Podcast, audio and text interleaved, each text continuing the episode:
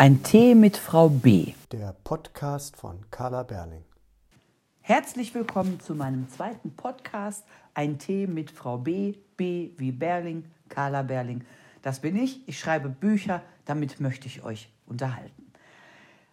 Letzte Woche habe ich den ersten Podcast veröffentlicht und ich war wirklich, wirklich von den Socken, welche Resonanz das ausgelöst hat. Und dass keine einzige negative Kritik gekommen ist. Wunderbar, großartig. Jetzt habe ich richtig Lust, das weiterzumachen. Eigentlich wollte ich jede Woche ein bestimmtes Thema behandeln, aber ihr habt mir so viele Fragen bei Facebook gestellt, nachdem ich euch natürlich auch darum gebeten hatte, dass ich heute diese Fragen beantworten möchte. Ich mache das der Reihe nach, ohne Manuskript, frei nach Schnauze. Die erste Frage kommt von Anni, die mich fragt, wie kam es zum Namen Ira? Das bezieht sich auf den Namen meiner Hauptperson Ira Wittekind. Das ist die Reporterin, die in meiner Krimiserie ermittelt. Ich habe das letzte Woche schon erzählt. Das muss ich sagen. Am 10. Dezember erscheint Tunnelspiel, der neue Band dieser Serie. Also, Ira Wittekind heißt Ira Wittekind, weil ich A, einen Vornamen haben wollte, den man nicht abkürzen, verniedlichen oder irgendwie verhunzen kann. Ira ist Ira, da sagt man ja nicht Irachen, Iralein, Ira, keine Ahnung. Ira ist Ira. Und Wittekind ist einfach die Hommage an meine ostwestfälische Heimat, das Widukinland, Widukindland. Der Herzog Wittekind hat da vor vielen Jahren agiert. Ich darf jetzt nichts Geschichtliches sagen, weil davon verstehe ich nichts. Ira Wittekind, finde ich, klingt toll. Und im Hintergrund hatte ich diese Vision, diesen Traum, diese Idee, falls diese Krimis mal übersetzt werden sollten, dann würde der Name Ira Wittekind in jeder Sprache gut klingen. Liebe Annika, ich hoffe, dass deine Frage damit beantwortet ist. Bernd fragt mich, wie kommst du zu deinem Pseudonym? War dir ein Pseudonym wichtig oder hättest du auch unter Klarnamen geschrieben? Lieber Bernd, die ersten äh, vier Bücher sind unter meinem bürgerlichen Namen erschienen, aber dann ähm, war schon abzusehen, dass ich wieder heiraten würde und einen anderen Namen annehmen wollen würde und das auch getan habe. Und dann habe ich gedacht, das ist viel zu verwirrend. Jetzt suchst du dir einen Namen, der immer bleibt. Nun war ich in meiner Zeit als Reporterin bei Zeitungen, hatte ich immer einen Spitznamen und das war Carla Kolumna, die rasende Reporterin. Hm, ihr kennt das vielleicht aus Benjamin Blümchen. Carla Kolumna war also immer mein Spitzname und auf Carla habe ich auch gehört. Es lag daher nahe, mir diesen Vornamen als Pseudonym zu suchen. Ich höre aber auf Carla, ich höre auf meinen bürgerlichen Namen, ich höre auf Mama, ich höre auf Schatz und in spätestens zwei Monaten, wenn meine Enkelin reden kann, höre ich auch auf Oma. Carla Berling ist genau so ein Name wie der meiner Protagonistin Ira Wittekind. Er klingt in allen Sprachen gleich. Ich finde ihn immer noch schön und ich finde, er klingt so echt, dass hätte auch meiner sein können. Die nächste Frage, nächste, das ist auch ein bisschen ostwestfälisch oder ist es Kölsch? Ich weiß es nicht. Ist von Veronika, die mich fragt, die sagt, ich fände den Entstehungsprozess interessant. Planst du die Handlung und Personen oder ergibt sich das spontan? Das ist ganz verschieden, liebe Veronika. Bei den Krimis plane ich das von der ersten bis zur letzten Minute. Ich beginne immer mit dem Leichenfund, mit der Auffindesituation und ich beginne immer mit der Biografie der Leiche. Also, wer war das? Wie alt? Wie sah die Person aus? Wie ist die zur Leiche geworden? War der, die das verheiratet? Mit wem und warum und seit wann? Gab es Kinder? Gibt es einen Job? Gibt es einen Chef? Gibt es Kollegen? Ähm, Verwandte, natürlich Eltern, Geschwister. Und alle Personen, die mir begegnen, bekommen ebenfalls eine Vita, sodass ich, bevor ich mit der Geschichte eigentlich anfange, das komplette Personal schon stehen habe. Das bedeutet aber auch, dass sich verschiedene Handlungsstränge ganz automatisch ergeben, allein durch die Interaktion der Personen untereinander. Und dann habe ich im Grunde den, ich habe das Personal dann, ich habe den Handlungsstrang und den skizziere ich in einem kurzen Exposé. Dann schreibe ich den in einem langen Exposé. Das heißt, ich erzähle die Geschichte auf rund 100 Seiten schon mal. Danach entwerfe ich einen Kapitelplan, der natürlich auch nach dramaturgischen Kriterien aufgebaut wird. Und dann schreibe ich einen Szenenplan. Und dann beginne ich zu schreiben, um dann unterwegs ganz viel wieder umzuschmeißen, weil ich beim Schreiben bessere Ideen habe, als ich es vorher skizziert habe. Nadine fragt mich, bist du vor den Lesungen aufgeregt? Was für ein Gefühl löst eine Lesung in dir aus? Ich bin nicht aufgeregt, also zumindest nicht unangenehm. Ich, ich freue mich, ich bin angespannt, ja, aber äh, aufgeregt im Sinne von, dass ich Angst davor habe oder so, kein bisschen. Ich finde es großartig, vor Publikum lesen zu dürfen und die Reaktionen zu erfahren. Denn zu schreiben ist ja ein sehr einsamer Job. Ich sitze wirklich von montags morgens bis freitags nachmittags den ganzen Tag alleine zu Hause und äh, gehe nur in meinem Kopf spazieren. Und darum ist es für mich umso wichtiger, dann vor Publikum zu sein und die Reaktionen aufsaugen zu können. Das liebe ich sehr, auch das Quatschen hinterher und dass die Leute mich anfassen und in den Arm nehmen und mich drücken und tolle Sachen zu mir sagen. Das äh, gibt mir so viel Kraft und so viel Motivation. Ja, und damit, sind, ist das, damit ist die zweite Frage beantwortet. Das Gefühl löst eine Lesung in mir aus. Pures Glück, könnte man sagen. Wolfgang fragt, wie viel Carla ist in ihrer? Das ist eine sehr gute Frage. Und zwar, ähm, die ist gar nicht so leicht zu beantworten. Beruflich gesehen ist ganz viel Carla in ihrer. Äh, Ira Wittekind ist Lokalreporterin, das war ich auch über viele Jahre. Und Ira agiert so, wie ich es täte, wenn ich das heute noch tun würde. Also sie befragt die Leute in mein, mit meinem Temperament, in meiner Art und Weise. Das ist schon richtig. Sie ähm, reagiert auf Menschen so, wie ich es auch tue. Aber ihr Privatleben hat mit meinem überhaupt nichts zu tun. Ira Wittekind war zum Beispiel noch nie verheiratet. Ich bin seit Anfang der 80er Jahre fast ununterbrochen verheiratet, nur nicht immer mit demselben Mann. Ira Wittekind hat keine Kinder. Ich habe zwei erwachsene Söhne, ich habe eine zauberhafte Enkeltochter, ich habe eine Schwiegertochter. Wir sind eine riesige Familie, denn mein Mann Martin hat ebenfalls Kinder aus erster Ehe. Äh, von daher würde ich das zusammenfassen. Beruflich ist ganz viel Carla in ihrer, aber privat nicht.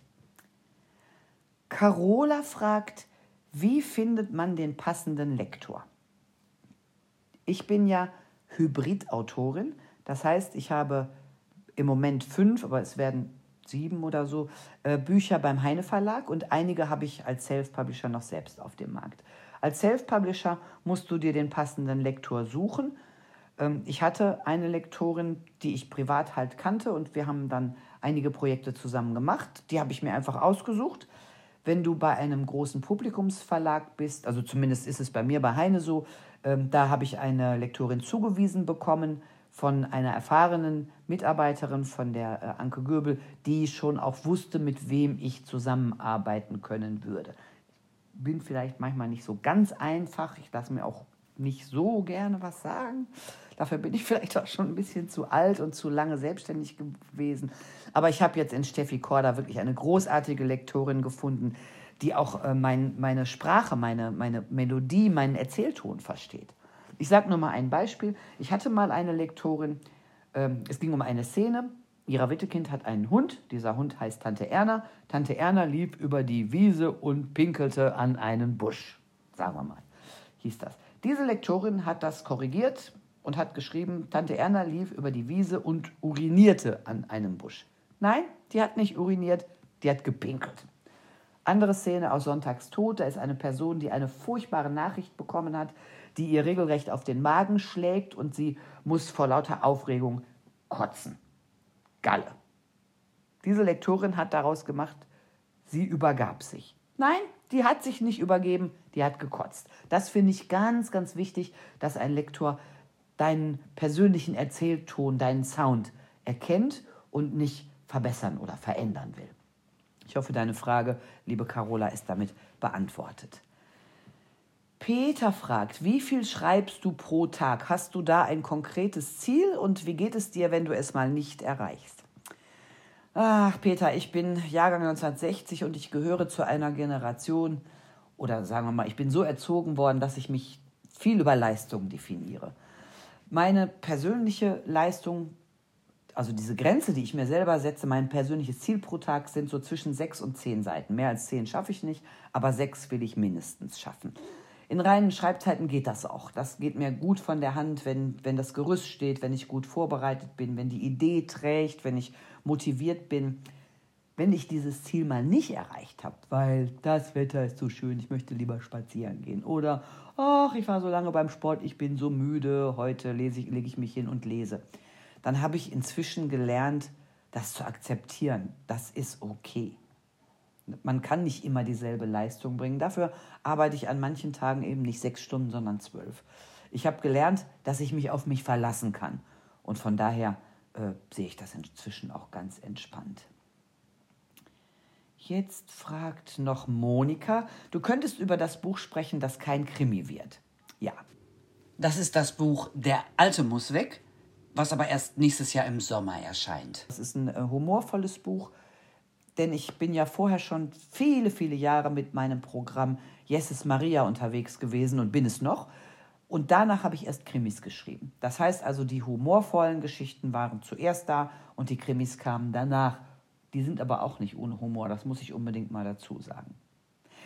Tina fragt, was macht für dich persönlich Westfalen aus? Was ist besonders typisch und wo ist es besonders schön? Naja, besonders schön ist es natürlich in Bad Oeynhausen. Wenn ihr die Stadt nicht kennt, ich komme da weg, ich habe da 42 Jahre gelebt, ihr solltet wirklich hinfahren. Es gibt viel zu sehen, wunderschöne Häuser und Villen, tolle Straßen. Ist nicht groß, dieser Stadtkern hat ungefähr einen Quadratkilometer einen herrlichen Kurpark, ein Kaiserpalais, in dem es ein Varieté gibt. Es gibt äh, Quellen und Parks, es ist eine ganz grüne Stadt. Also ich liebe Bad Oeynhausen und bin immer wieder sehr gerne da.